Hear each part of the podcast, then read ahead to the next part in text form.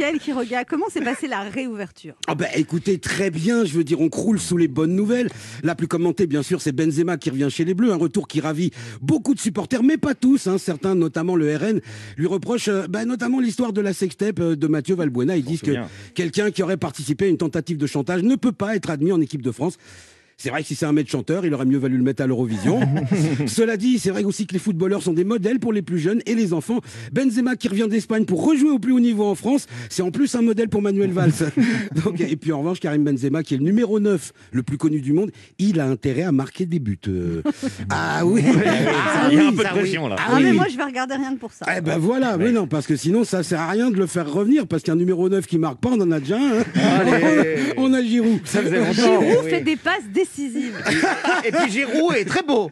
Voilà. Oui, voilà, c'est ça. Sinon, c'est la décrue dans les services de réanimation. D'après Olivier Véran, ça continue comme ça. On n'aura même plus besoin du masque peut-être euh, dès le mois de juillet. Sanofi a annoncé un vaccin pour la fin de l'année. Le couvre-feu passe à 21h. Et puis surtout, ça y est, depuis mercredi, les ciné, les bars, les restaurants ont rouvert. Et c'est tant mieux parce que perso, j'en avais marre de faire de bonne figure. Hein. Je sais pas vous, mais vous savez, quand on vous demande comment ça va, puis vous êtes là, vous faites genre... euh,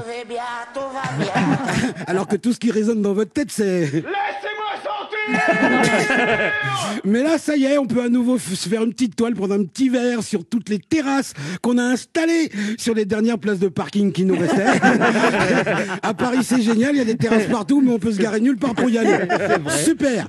En tout cas, les gens étaient contents, ils couraient vers les terrasses heureux, comme Ariel Dombal dans la vidéo qu'elle a publiée sur les réseaux, que vous avez tous vu. hein. Alors bon, ça vaut pas les Avengers, hein. mais pour ce, qui est des- pour ce qui est de passer un moment de détente, ça fait le job. Freedom, born to be wild. Alors, à chaque fois que je vois cette vidéo, je me dis, bah non, en fait, euh, je vais bien. Sinon, les patrons de bars et de restaurants commencent enfin à voir une lueur au bout du tunnel, mais pendant ce temps-là, les patrons de boîtes de nuit, eux, ont publié une tribune dans laquelle ils demandent à rouvrir fin juin. Et c'est normal, face à l'injustice qui veut qu'on garde les boîtes de nuit ouvertes, euh, les, pardon, face à l'injustice qui veut qu'on garde des boîtes de nuit fermées alors qu'on rouvre les clubs échangistes. Oui, il faut savoir que cette différence, Anne, ça, ouais. je vous informe parce que vous l'ignorez bien entendu, entre cette différence entre les boîtes de nuit et les clubs échangistes est due au statut particulier de certains clubs libertins qui sont déclarés comme clubs de sport. C'est pour ça que vous ne connaissez pas. Et ils sont déclarés comme clubs de sport. Génial. Voilà, même si on y travaille beaucoup plus volontiers les fessiers que les abdos. Voilà, le problème c'est que pour aller dans un club échangiste, c'est comme dans une convention de pins, faut avoir quelque chose à échanger. Et où est-ce qu'on trouve ça? En boîte. Vous voyez, le... d'habitude c'est le serpent, mais là, si je peux me permettre, c'est le client qui se mord la queue. Alors, allez, allez, allez, allez, encore un plus d'un petit mois de vacances. euh, pardon. Allez, encore un petit peu plus d'un mois de patience et puis on pourra retrouver ce qui ressemble le plus à une vie normale.